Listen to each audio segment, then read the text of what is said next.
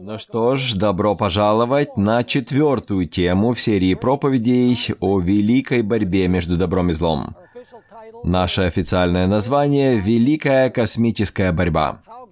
Как Бог оправдывает свое имя, свою репутацию от ложных обвинений.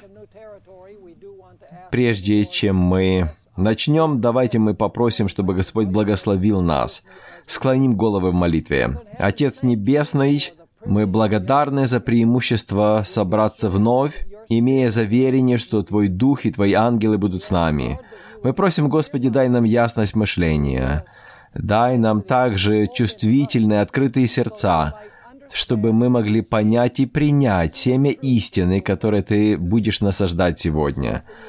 Благослови всех тех, кто будет смотреть эту программу по телевидению и в соцсетях. Я прошу, чтобы ты дал убеждение каждому сердцу в истине твоей.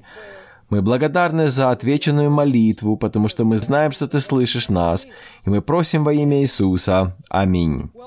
Ну что ж, давайте мы повторим, что мы изучали в прошлый раз.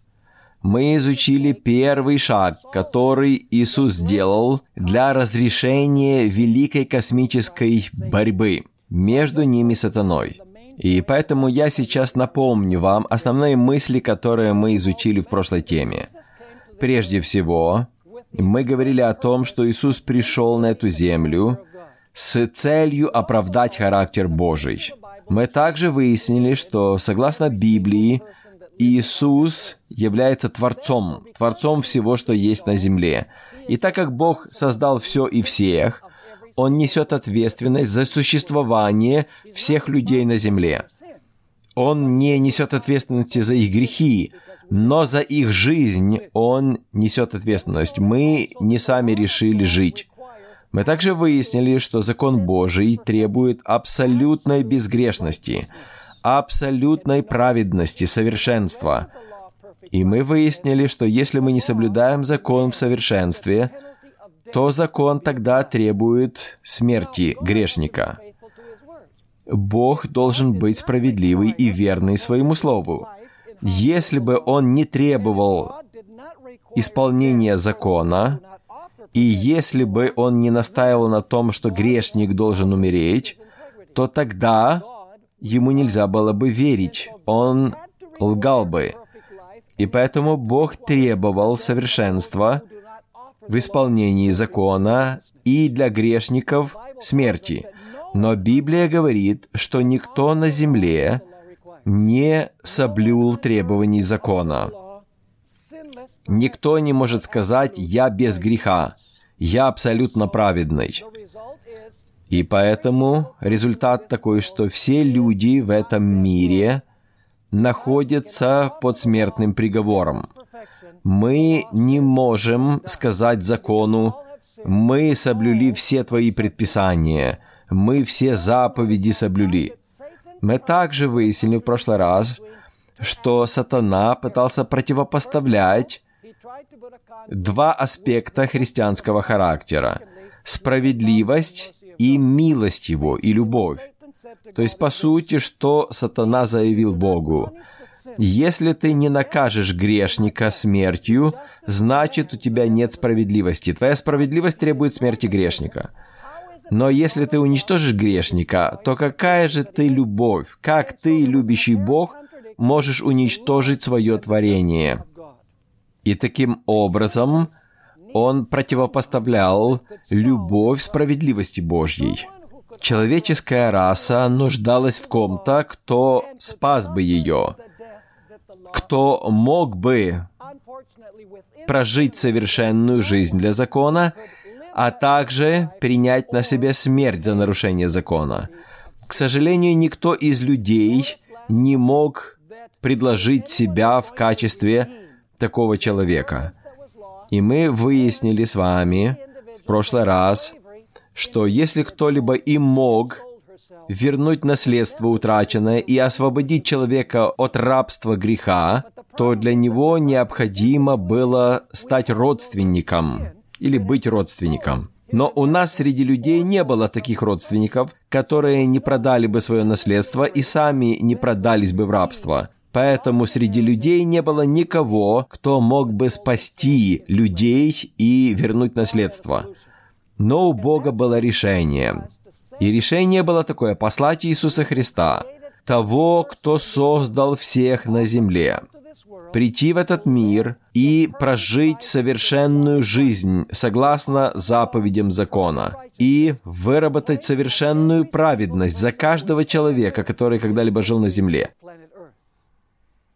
И Библия говорит нам, что Слово стало плотью и обитало с нами. Обитало означает раскинуло свой шатер среди нас. Он жил в стане, где живут грешники, чтобы сталкиваться с искушениями, подобно нам. Но у него есть отличие. Хотя он искушен во всем, но он ни разу не согрешил. Он соткал одежды совершенной праведности, которые он предлагает закону за каждого человека, живущего на земле. Это добрая весть. Поэтому первый шаг – предложить закону то, что он требует. Закон требует абсолютного совершенства. И Иисус сказал, «Я проживу жизнь за все мои творения, я буду жить среди искушений, и я предложу абсолютную праведность закону». Но этого было недостаточно для решения проблемы греха. Для Иисуса было недостаточно прожить абсолютно безгрешную жизнь за нас. Он должен был пережить и смерть. Видите, у нас двойная проблема. Во-первых, мы не можем сказать закону, что мы соблюли его. И второе, так как мы не можем предложить закону совершенства, тогда мы должны умереть. Поэтому Иисус должен был не только жить за нас, но и умереть за нас, понеся на себе грехи всего мира. Сатана, казалось бы, зажал Иисуса в угол или поместил между молотом и наковальней. Он говорил, «Ты обещал людям, что возмездие за грех смерть. Если ты не сдержишь это слово, тогда ты лжец. А если ты уничтожишь их, то тогда ты не есть любящий Бог». То есть, очевидно, противопоставление между любовью Божьей и справедливостью Его. Но у Бога был ответ на этот сложный вопрос, на эту дилемму.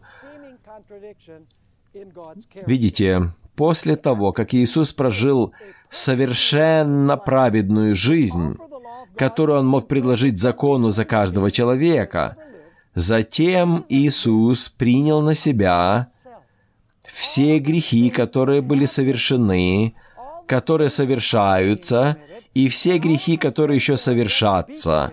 Иисус принял их на себя, возложил на себя. То есть грехи всего мира были засчитаны ему или вменены ему. Они были положены на его счет, хотя это были не его грехи, они были вменены ему, хотя он не участвовал в них. Таким путем Бог явил свою справедливость, потому что грех был наказан, наказан смертью, как Бог говорил. Но Бог явил и свою любовь, потому что не грешник должен пережить теперь смерть, а Бог. И таким путем Бог решил проблему. Он сказал, справедливость закона будет удовлетворена. Иисус понесет на себе грехи мира. Он пострадает, как я сказал. Возмездие за грех – смерть. И Он пострадал за всех людей. Но в то же время Он явил любовь Божью, потому что смертный приговор ляжет не на грешника, а на одну из личностей Божества, на возлюбленного Сына – и Библия говорит нам, что прожив совершенную жизнь, Иисус стал жертвой за нас. То есть Он стал на место всякого грешника, который когда-либо жил на земле. Давайте прочитаем несколько стихов, которые мы находим в Библии, которые представляют Иисуса как заместительную жертву за грехи всего мира – Книга Исход, 12 глава, стихи 5 и 6. Исход, 12 глава, стихи 5 и 6. Вчера мы читали пятый стих, но сегодня шестой прочитаем. И здесь говорится о пасхальном агнце. Агнец у вас должен быть без порока, мужеского пола, однолетний. Помните, мы говорили о том, что это символизирует совершенную жизнь Христа. Беспорочный агнец. Возьмите его от овец или от коз, и пусть он хранится у вас до 14 дня сего месяца. Тогда пусть заколет его все собрание общества израильского вечером. Итак, есть здесь совершенная жизнь Иисуса, он беспорочный агнец, но он также был заклан. Мы видим, что непорочная жизнь Иисуса здесь представлена и смерть в этих стихах. Давайте также прочитаем из книги Левит 17.11. Это очень интересный стих. В Ветхом Завете израильтяне приносили жертвы, и они возлагались на жертвенник всесожжения. Но не Израиль на самом деле приносил жертвы. Вы спросите, а что вы имеете в виду? Дело в том, что Библия говорит, что Бог обеспечил жертву. Смотрите, книга Левит 17.11, это 11 стих. «Потому что душа тела в крови, или жизнь тела в крови в английском переводе. «И я назначил ее вам для жертвенника, чтобы очищать души ваши». Итак, кто назначил жертвы? Не грешник, а Бог. Хотя израильтяне приносили жертвы, эта жертва символизировала кого? Иисуса Христа. Поэтому Бог говорил, «Я назначил ее вам для жертвенника». 1 Иоанна 2.2 за скольких людей Иисус умер. Он взял на себя грехи всего мира. Всякий грех, который когда-либо совершался, совершается или будет совершаться, Иисус взял на себя и вознес на крест. Смотрите, 1 Иоанна 2.2. Он есть, то есть Иисус есть, умилостивление за грехи наши. И не только за наши. Видите, Иоанн говорит здесь не только о верующих, что Он умилостивление за грехи наши, и не только за наши, то есть верующих, но и за грехи всего мира. Итак, видите, смерть Иисуса на кресте означала то, что Он стал умилостивлением не только за грехи тех, кто принял Иисуса, но за грехи всего мира. 2 Коринфянам 5.21. Второе послание Коринфянам 5.21. Это мои любимые стихи из Библии. Они указывают на два аспекта в служении Христа. На Его совершенную жизнь и на Его смерть также. 2 Коринфянам 5.21. «Ибо не знавшего греха Он, то есть Бог Отец, сделал для нас жертву за грех, видите, не знавшего греха. То есть это указывает на совершенную жизнь Иисуса. Итак, здесь сказано, что Бог Отец сделал Иисуса, который не знал греха, чем? Жертвой за грех, или в английском переводе «грехом за нас». То есть грехи всего мира были возложены на Него. Зачем? Зачем Иисус прожил безгрешную жизнь и стал жертвой? Вторая половина этого стиха говорит, чтобы, то есть для этой цели, чтобы мы в нем сделались праведными пред Богом. То есть он прожил безгрешную жизнь и стал жертвой за грех. Для чего?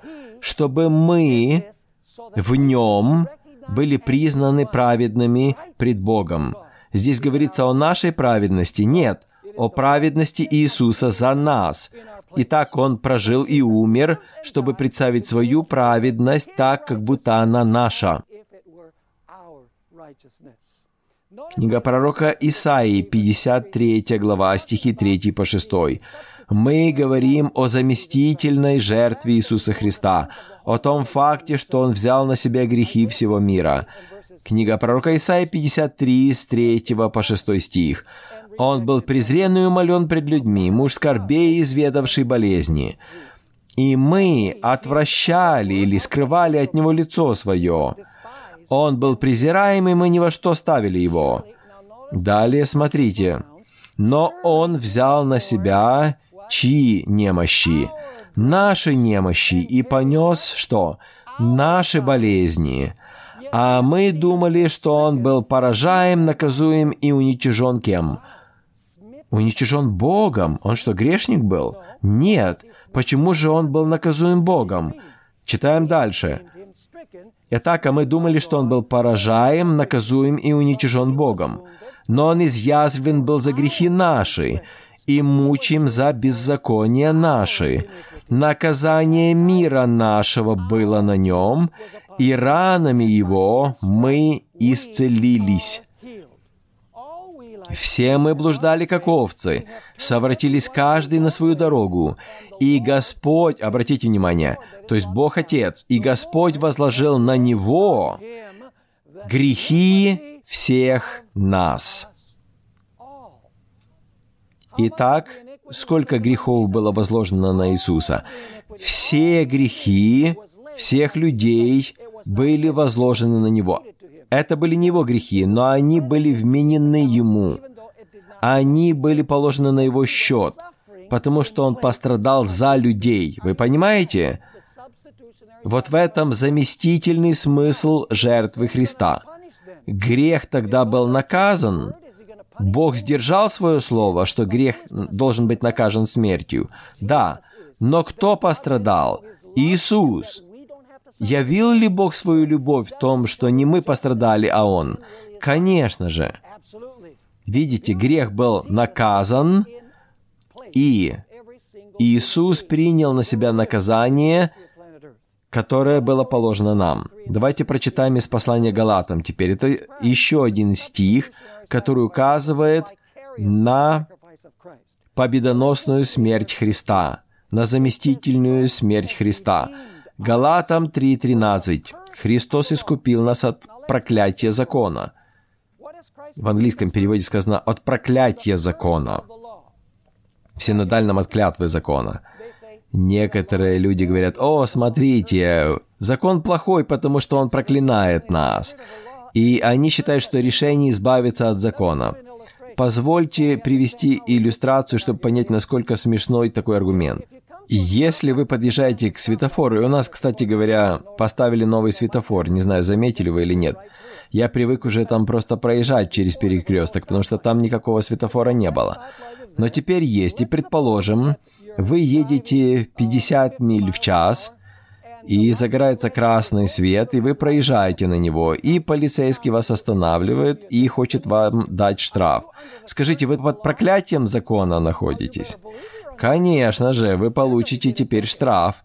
Закон накажет вас штрафом, поэтому какое решение? Нужно избавиться от светофора, так или нет? Да, избавиться от закона. Нет, проблема не в законе. Проблема в нарушителе закона. Поэтому что нужно решить? Это проблему грешника, а не закона. Понимаете меня? Поэтому здесь говорится в послании Галатам 3.13, что Христос искупил нас. Искупил, помните, означает выкупить, заплатив цену. Христос искупил нас от проклятия закона, или от клятвы закона в синдальном переводе, сделавшись за нас клятвою, или проклятием. Почему Он стал проклятием? Потому что Он взял на себя наши грехи и был наказан Отцом за них – и поэтому здесь говорится, Христос искупил нас от клятвы закона, сделавший за нас клятву или проклятием, ибо написано «проклят всяк, висящий на древе». Откроем 1 Петра, 2 глава, стихи 23-24. Вы скажете, пастор, вы слишком много стихов читаете. Да, слава Богу, это хорошо. Потому что тогда мы верим согласно Библии, а не согласно проповеди проповедника. Проповедник имеет авторитет только если проповедует на основании Библии. Итак, 1 Петра, 2 глава, стихи 23 и 24. Здесь говорится об Иисусе. «Будучи злословим, он не злословил взаимно, страдая, не угрожал, но предавал то судьи праведному». Он грехи наши, послушайте внимательно, Он грехи наши сам вознес телом своим на древо.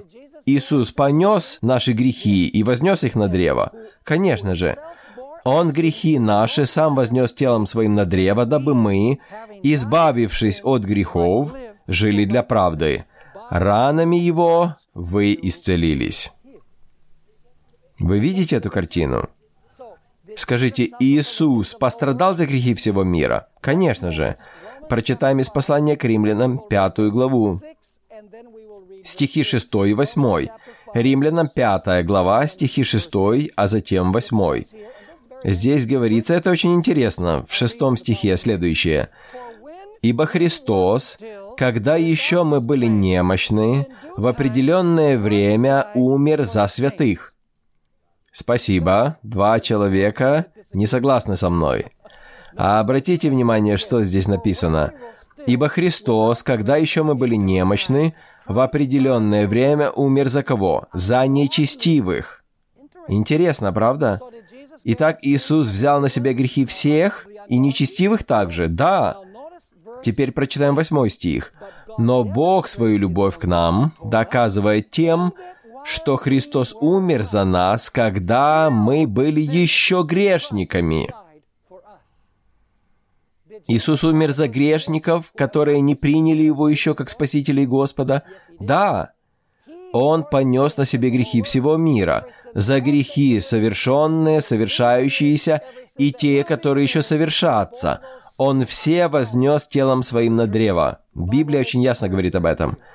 1 Коринфянам, 15 глава, стих 3. 1 Коринфянам 15.3. Здесь апостол Павел говорит – Ибо я преподал первоначально вам, что и сам принял, то есть, что Христос умер за грехи наши по Писанию. Итак, Библия ясно говорит, что Иисус взял на себя грехи всего мира и пережил наказание за нарушение закона. Да, Библия ясно говорит, что Христос прожил совершенную жизнь, которую закон требует от нас. Конечно же, Библия ясно говорит об этом.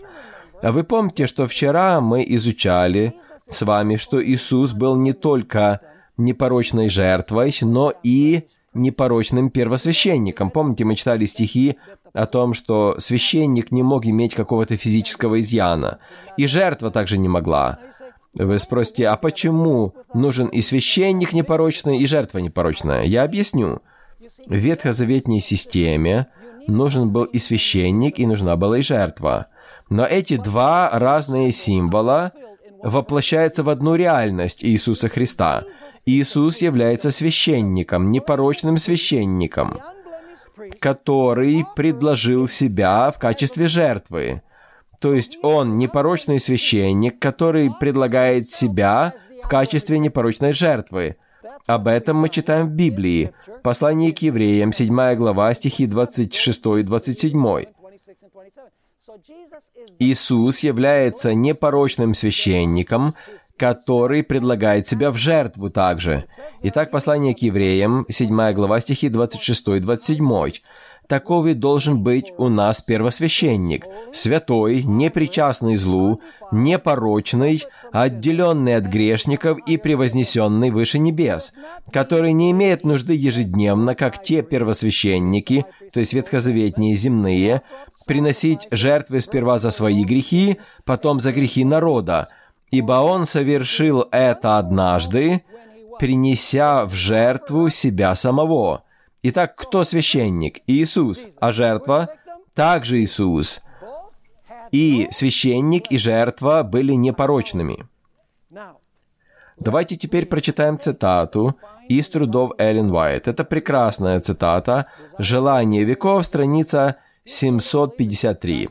Если вы не верите в то, что Иисус умер за грехи всего мира, послушайте эту цитату. «На Христа, как нашу заместительную жертву, что такое заместительная жертва? Это та жертва, которая замещает нас. Итак, на Христа, как на нашу заместительную жертву и поручителя, поручитель это тот, кто гарантирует что-то, да, были возложены грехи всех нас. Итак, сколько грехов были возложены на Него. Все грехи, всех нас. Он был причислен к злодеям. Он был злодеем? Нет, он был причислен к ним, чтобы спасти нас от осуждения закона. И теперь послушайте. Вина всех потомков Адама угнетала его сердце. Что? Вина или грех всех потомков Адама. Грехи всех потомков Адама. Иисус понес на себе грехи всех потомков Адама? Конечно же, абсолютно. И тех, которые будут спасены, и те, которые не будут спасены. Это не значит, что все будут спасены. Нет, вам нужно прийти на следующую тему. Потому что мы с вами изучим Евангелие от Иоанна 3,16. Людям нравится этот стих, что Бог так возлюбил мир, что отдал Сына Своего Единородного. Но они не дочитывают до конца. Там сказано, дабы всякий верующий в Него не погиб, но имел жизнь вечную. И поэтому, что Иисус сделал в стане и во дворе, было для всех. Но нужно воспользоваться этим, для того, чтобы получить от этого пользу. Давайте теперь рассмотрим три последние восклицания Иисуса на кресте – Люди говорят часто о семи словах, которые Иисус произнес на, на кресте.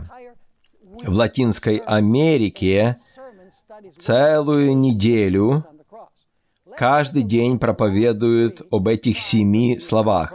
Но давайте мы прочитаем три восклицания Иисуса на кресте. Евангелие от Матфея, 27 глава, стих 46. А затем мы из 59 главы пророка Исаии прочитаем. Но в начале Евангелия от Матфея 27, 46. «Боже мой, Боже мой, почему ты что? Почему ты оставил меня?» Это восклицание Иисуса на кресте. Не последнее, не предпоследнее, но предпредпоследнее. Он сказал, почему ты, для чего ты меня оставил? Интересно, что он восклицает к Богу в своих последних трех восклицаниях, а в первых четырех он обращается к людям, но в последних трех — к Отцу. Почему Иисус воскликнул «Боже мой, Боже мой, для чего ты оставил меня?» Смотрите, книга пророка Исаии 59.2. Здесь объясняется, почему Иисус чувствовал себя отделенным от Отца. Но беззакония ваши произвели разделение между вами и Богом вашим, и грехи ваши отвращают или скрывают лицо Его от вас, чтобы не слышать. Итак, почему Иисус воскликнул, «Боже мой, Боже мой, для чего Ты оставил меня?» Потому что Он чувствовал разделение с Отцом, потому что Он нес на себе что? Грехи мира. Грехи мира отделили Его от Отца и он чувствовал себя оставленным отцом. В Гефсимане он трижды молил отца, чтобы, если возможно, эта чаша гнева была отведена от него. Но он добавил, «Не моя воля, но твоя да будет». В Гефсимании у него подтек, как капли крови.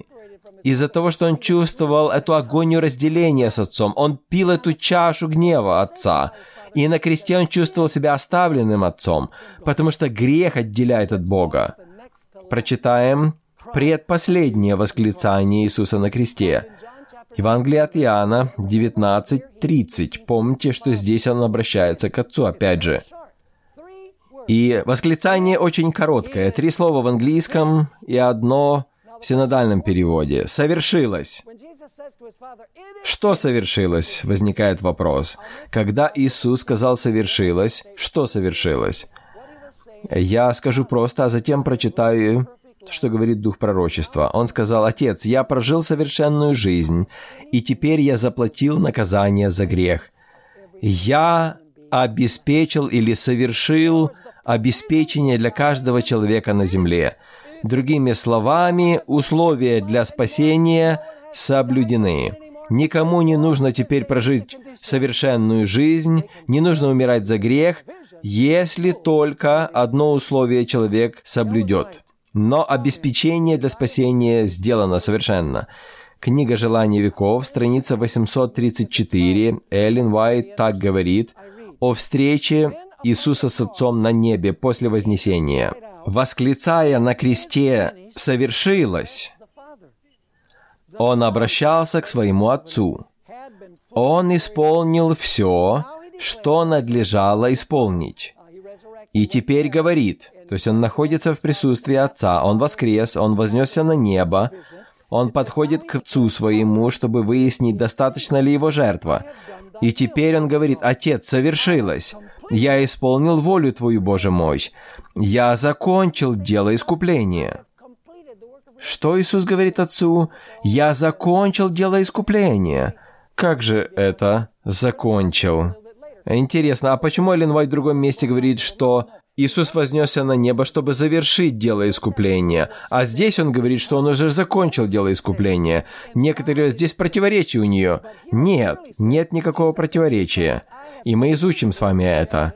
Иисус говорит, я закончил дело искупления, в смысле того, что Он предоставил теперь возможность для спасения всех. Но этой возможностью нужно воспользоваться теперь. И именно для этого Он вознесся на небо, чтобы совершить эту работу. Итак, Иисус продолжает. «Если справедливость удовлетворена, я хочу, чтобы те, которых Ты дал мне, были со мною». То есть я хочу привести мой народ домой. Мне необходимо это сделать. И Отец говорит, достаточно, ты совершил достаточно. Однажды ты приведешь свой народ домой. И последнее заявление Иисуса Христа на кресте. Оно записано в Евангелии от Луки 23.46. Иисус говорит Отцу, «Отче, в руки Твои предаю Дух мой». Что это значит, что Иисус сказал, «В руки Твои предаю Дух мой»? Иисус имел в виду, «Отче, Ты сказал, что если я исполню свою часть завета, то хотя я и умру, Ты сохранишь мою жизнь, и я воскресну». Иисус говорит Отцу, «Сохрани мою жизнь, Ты обещал, что это будет не конец, что Ты воскресишь меня». И поэтому Иисус говорит, «Я совершил обеспечение для спасения моей совершенной жизни и смерти за грех, за каждого грешника достаточно». И Он вверяет свой дух Отцу. Был еще один предмет во дворе святилища, и этот предмет находился между жертвенником всесожжения и святым отделением святилища. Откроем книгу Исход, 40 глава. Здесь объясняется, где находился этот предмет в святилище. Книга Исход, 40 глава, стих 7. Этот предмет — это был умывальник. В нем находилась вода для омовения. Итак, книга Исход, глава 40, стих 7. «И поставь умывальник между скинией собрания и между жертвенником». То есть между скинией и жертвенником. Шел от входа жертвенник, затем умывальник, а затем скиния. «И влей в него воды», написано дальше. Обратите внимание, что Иисус движется в святилище. Он начал свою жизнь в стане, прожив совершенную жизнь. Затем он подходит к жертвеннику, где он приносит себя в жертву. Затем, перед входом во святое, он должен начать там свое служение в качестве ходатая. Но что тогда знаменует этот умывальник? Это что-то между смертью и началом служения Христа в небесном святилище, потому что Иисус идет шаг за шагом из стана к жертвеннику, и затем Он оказывается на небесах в небесном святилище во святом. А что же тогда умывальник? Что символизирует этот умывальник, который следует за смертью, но перед началом служения Христа в небесном святилище – Умывальник символизирует его воскресение из мертвых. Давайте мы прочитаем послание к Титу, третья глава и стих пятый. Мы прочитаем этот стих, и затем я прокомментирую его. Когда же явилась благодать и человеколюбие Спасителя нашего Бога, Он спас нас не по делам праведности, которые бы мы сотворили, а по Своей милости, банию возрождения и обновления Святым Духом. В английском переводе не банию, а омовением возрождения и обновления. Омовением, но баня это и есть омовение. Итак, нам нужно исследовать вот это слово «возрождение», которое здесь используется. Оно трижды встречается в Новом Завете. И это греческое слово, которое состоит из двух слов. Сложное слово.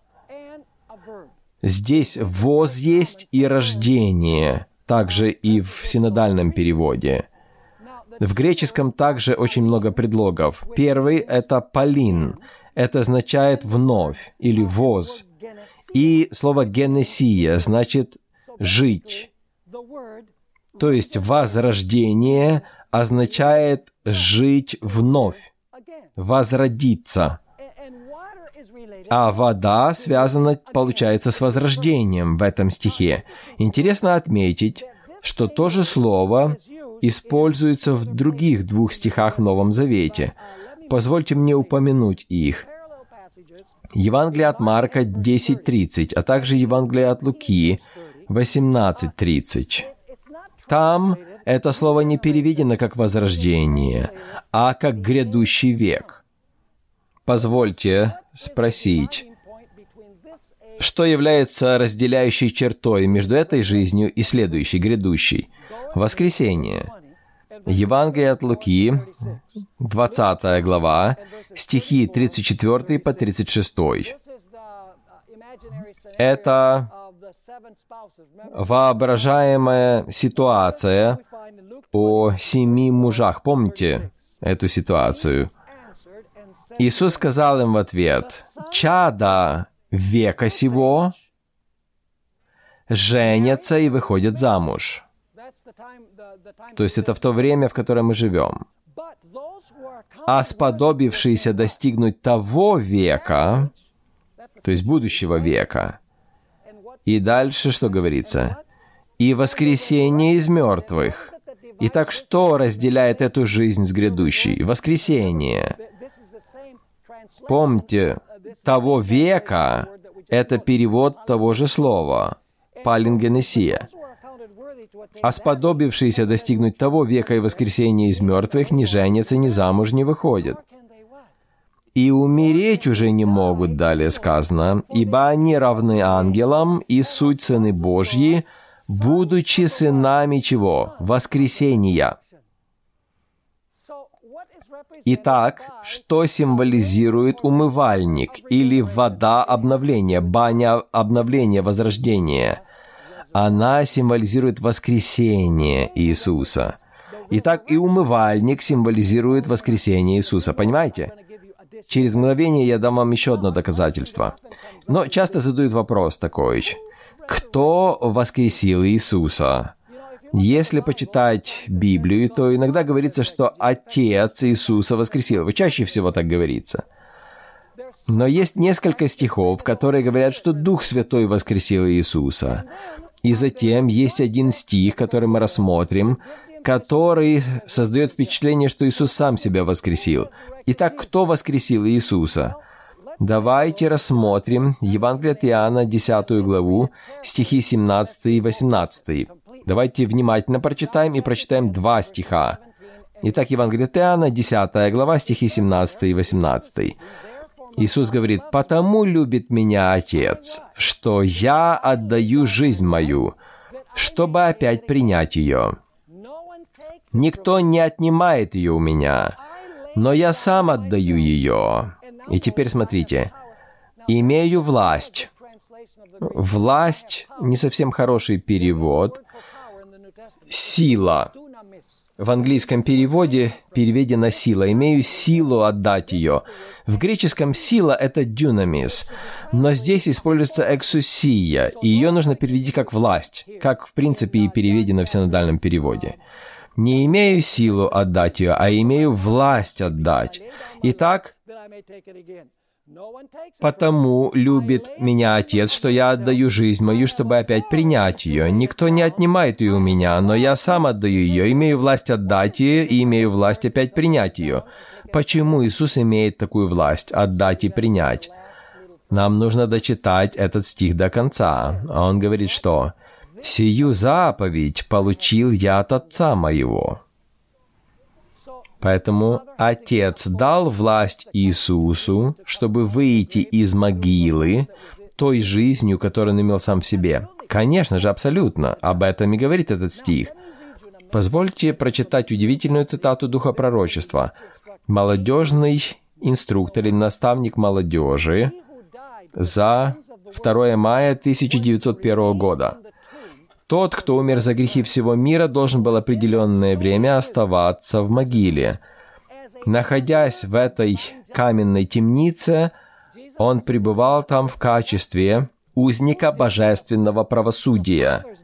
Божественного правосудия. И он нес ответ перед судьей всей Вселенной. Иисус, взяв на себя грехи всего мира, нес ответственность. И затем сказано, Он нес на себе грехи всего мира, и только Отец мог освободить его. Итак, что происходит здесь? Иисус воскресает жизнью, которая есть в нем, но Отец разрешает ему воскреснуть той жизнью, которая есть в нем. Другими словами, если бы Отец не вызвал Иисуса из гробницы, то не было бы воскресения. Позвольте прочитать теперь цитату о воскресении Христа, как оно произошло. История Иисуса, страница 155.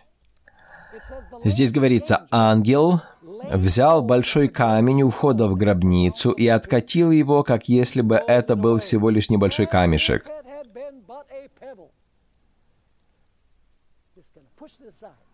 То есть он забрал эту преграду. Затем голосом, от которого задрожала земля, он воскликнул, «Иисус, Сын Божий, выйди вон, Твой Отец зовет Тебя». Помните слова Иисуса на кресте. Последние слова. «Отче, в руки Твои отдаю Дух мой». И теперь Отец его вызывает. Да, Отец сохранил его дух или жизнь. Да, конечно же. И далее она говорит, Тогда тот, кто заслужил власть над смертью и могилой, вышел из гроба. Над раскрывшейся гробницей он провозгласил «Я есть воскресение и жизнь». Очень сильная цитата. Итак, кто воскресил Иисуса? Он воскрес повелением Отца с помощью собственной жизни, потому что Отец дал ему власть сделать это. Об этом говорится в Евангелии от Иоанна 10.18.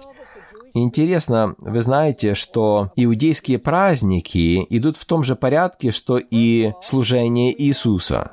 Во-первых, идет Пасха, это его смерть. Затем праздник опресноков.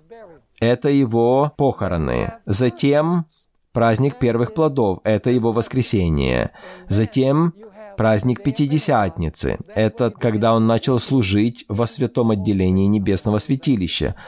Поэтому иудейские праздники подчеркивают те шаги, которые Иисус сделал в плане спасения.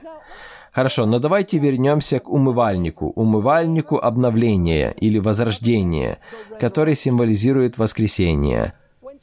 Когда Иисус воскрес из мертвых, Он оставил все, что связано с смертью в прошлом. Обратите внимание, послание к римлянам, 6 глава, стихи 8 и 9. Римлянам 6 глава, стихи 8 и 9. «Как священник омывал себя, прежде чем входил во святое отделение для ходатайства, Иисус должен был омыть себя, смыть всякие остатки греха, прежде чем войти на служение в небесном святилище. Когда священник приносил жертву, как вы думаете, он был испачкан кровью? На нем были следы смерти? Да. Поэтому прежде чем войти во святое, ему нужно было что сделать? Омыть себя, смыть всякое напоминание о смерти. Он должен был очищен от смерти и от знаков смерти. И тот, кто прикасается к мертвецу, тот оскверняется. Так говорил закон Моисея. Итак, давайте прочитаем эти стихи. «Если же мы умерли со Христом, то веруем, что и жить будем с Ним, зная, что Христос, воскреснув из мертвых, уже не умирает. Смерть уже не имеет над Ним власти. Итак, спрошу вас, скажите, Иисус оставил смерть позади? То есть, другими словами, Он очистил себя от смерти, когда воскрес из мертвых, чтобы начать новую стадию служения в плане спасения? Конечно же. Итак, обратите внимание, Иисус совершает служение, как было описано в Ветхозаветнем святилище. Он приходит в стан, он затем подходит к жертвеннику всесожжения, он несет на себе наказание за грех, он воскресает и очищается от всякого напоминания о смерти.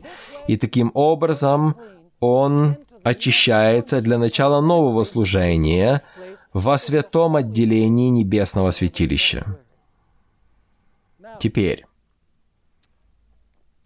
вопрос, который я часто задаю, куда я еду, это такой. Скажите, Иисус простил людям грехи на кресте? И я удивляюсь ответам, которые мне дают в большинстве адвентистских общин. Я уже не говорю о неадвентистах. Я задаю вопрос, Иисус простил грехи на кресте, когда умер за грехи мира? Почти все говорят, да, Он простил всем грехи на кресте. Но факт заключается в том, что Иисус не простил грехи, все грехи на кресте. Вы спросите, что вы имеете в виду? На кресте Иисус сделал все для того, что нужно для прощения. Он обеспечил средства, но Он не простил всем на кресте. Вы спросите, что вы имеете в виду? Хорошо, скажите, в чем важность воскресения Иисуса? Зачем Он воскрес? Послушайте, друзья, Иисус воскрес для того, чтобы совершать дальше служение в святилище. Если Он бы просто умер и остался мертвым в могиле, то мы были бы погибшими, мы были бы в грехах своих, потому что Иисусу нужно совершить дополнительное служение в святилище, и нужно быть живым для этого, и поэтому он должен был воскреснуть, для того, чтобы теперь на небе он мог дать прощение тем, кто воспользуется преимуществом жизни и смерти Иисуса. Смотрите, послание к римлянам 4.25. Послание к римлянам 4.25. Очень интересный стих. Здесь говорится об Иисусе, который предан за грехи наши. За грехи наши, так? который предан за грехи наши и воскрес. Зачем? Воскрес для оправдания нашего. Итак, Иисус воскрес для оправдания нашего. Зачем Он воскрес? Для того, чтобы оправдать нас. Вы скажете, подождите, а что же такое оправдание? Позвольте прочитать цитату из Духа Пророчества из книги «Вера и дела», страница 103. Если вы никогда не читали эту книгу, то я советую вам ее прочитать. Это просто феноменальная книга. Она небольшая, но в ней есть несколько статей из журналов «Знамени времени» и «Review and Herald», которые написал Эллен Уайт по праведности по вере. И здесь мы только что прочитали, что Иисус воскрес для оправдания нашего. Он воскрес, чтобы нас оправдать. А что же такое оправдание? Оправдание – это сложное богословское слово или термин, который означает прощение. Когда вы прощены, тогда вы оправданы в тот же момент. Смотрите, что сказано здесь. Прощение и оправдание – это одно и то же. Вы уловили это? Прощение и оправдание – это одно и то же. Поэтому всякий раз, когда вы читаете труды апостола Павла, и он написал некоторые выражения неудобовразумимые, как говорит его коллега Петр. Оправдание означает прощение в его трудах. Поэтому зачем Иисус был воскрешен? Чтобы мы могли быть прощены. Итак, Он простил всех на кресте? Нет. Он прощает людей после своего воскресения. Еще один стих, который ясно доказывает это. 1 Коринфянам 15 глава. 1 Коринфянам 15 глава, стихи 13 по 17 мы прочитаем. Очень мощный отрывок о воскресении Христа. Первое послание Коринфянам, 15 глава, стихи 13 по 17. «Если нет воскресения мертвых, то и Христос не воскрес. А если Христос не воскрес, то и проповедь наша тщетна, тщетна и вера ваша». Итак, насколько важно воскресение Христа? Это вопрос жизни и смерти. Смотрите, что дальше в 15 стихе сказано. «Притом мы оказались бы и лжесвидетелями о Боге, потому что свидетельствовали бы о Боге, что Он воскресил Христа, которого Он не воскрешал, если, то есть, мертвые не воскресают». Другими словами, зачем тогда проповедовать воскресение Христа? Если бы мы так делали, то мы были бы лжецами. Если Христос не воскрес. 16 стих. Ибо если мертвые не воскресают, то и Христос не воскрес. А теперь ключевой стих. А если Христос не воскрес, то вера ваша тщетна, вы еще во грехах ваших. Иисус простил всем на кресте? Нет. Когда люди получают прощение? После воскресения Иисуса. Потому что здесь сказано, если Христос не воскрес, то вы еще в грехах ваших. Поэтому его смерть не решает проблему грехов каждого человека. Его смерть делает обеспечение для будущего прощения. Здесь все очень просто. Мне нужно прочитать только один стих, и мы будем изучать его в следующий раз о том, что Иисус является нашим адвокатом, ходатаем, посредником. Это следующий этап служения Христа. Если Иисус не будет совершать этого служения, то все потеряно. Да, Иисус прожил совершенную жизнь, да, Он умер, понеся на себе грехи мира, но не было бы прощения тогда. Потому что именно во святом, Иисус вменяет свою жизнь кающемуся грешнику, который верит в Иисуса. Когда вы принимаете Христа как Спасителя, тогда Он берет свою смерть и вменяет вам, чтобы вам не нужно было умирать навсегда. Но Этим нужно воспользоваться. Хорошо, а какой стих говорит об этом? Что прощение не дается на кресте. Первое Послание Иоанна 1.9. 1 Иоанна 1.9. «Если исповедуем грехи наши...» Скажите, здесь есть условие. «Если исповедуем грехи наши, то Он, будучи верен и праведен, простит нам грехи наши и очистит нас от всякой неправды». Итак, когда приходит прощение? На кресте или когда я исповедую свои грехи? Когда исповедую. Поэтому прощение — это когда я принимаю то, что Иисус совершил. То есть Он сделал обеспечение, Он совершил это, но теперь мне нужно воспользоваться этим. Если мы не воспользуемся, мы останемся в грехах, понимаете? И вот это говорит о следующем этапе служения Иисуса Христа. Хорошо. На какие обвинения ответила смерть Христа? Во-первых, Бог нелицеприятен, потому что Он не пощадил Сына Своего. Видите, сатана заявлял, что у Бога есть любимчики. У него сын его любимчик. Но когда он послал сына на смерть, он его не пощадил. Второе. Бог доказал, что он верен своему слову. Он справедлив. Возмездие за грех – смерть. Грех был наказан. Справедливость Божья восторжествовала над Иисусом, заместительной жертвой. Но любовь Божья также открылась, потому что не грешники пережили наказание за грех, а Иисус. И если мы принимаем Его, то Его смерть вменяется нам. Поэтому Бог взял на себя смерть, чтобы явить свою любовь. Грех был наказан, справедливость удовлетворена, но в то же время явлена любовь, потому что Он взял на себя наказание, не мы. Иисус явил то, что возможно соблюсти Святой Божий закон. Да, Он был искушен во всем, кроме греха, то есть не согрешил. Бог показал, что он не эгоист. Конечно же, ибо так возлюбил Бог мир, что отдал Сына Своего Единородного. Самое дорогое, что у Него было во Вселенной. Бог, Бог жертвующий, дающий.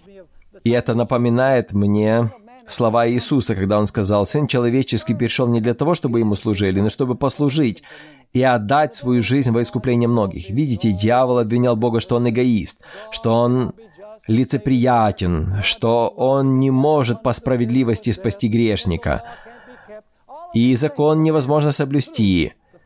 Ответы на все эти вопросы были даны на первых двух этапах служения Иисуса Христа.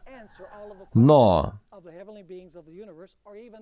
Бог еще не дал ответы на все вопросы для ангелов и для людей все еще были вопросы, которые нужно было прояснить для жителей Вселенной.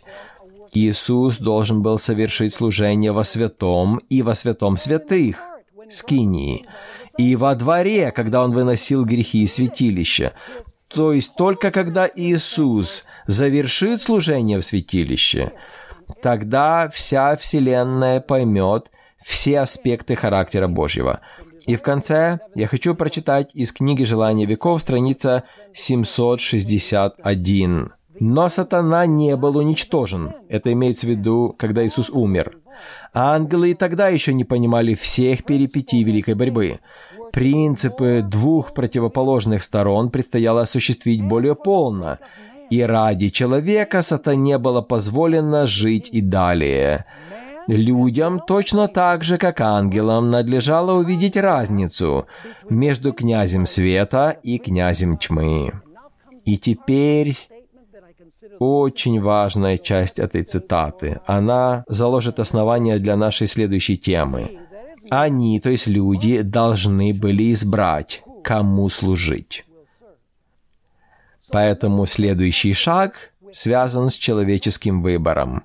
Люди должны увидеть теперь, кто воспользуется обеспечением, которое Иисус сделал жизнью и смертью своей. Иисус показал, что для грешника возможно быть спасенным, а для Бога оставаться справедливым и любящим в отношениях с людьми. Поэтому следующий шаг связан с выбором. Когда люди избирают Иисуса своим Спасителем и Господом, тогда дается новое откровение ангелам на небе и для людей относительно характера Божьего. Поэтому не упустите следующую очень важную тему. Вы прослушали данную запись благодаря служению Audioverse, веб-сайту, предоставляющему бесплатные аудиопроповеди и другие материалы. Вы можете больше узнать об Audioverse, а также прослушать другие проповеди – перейдя на сайт www.audioverse.org.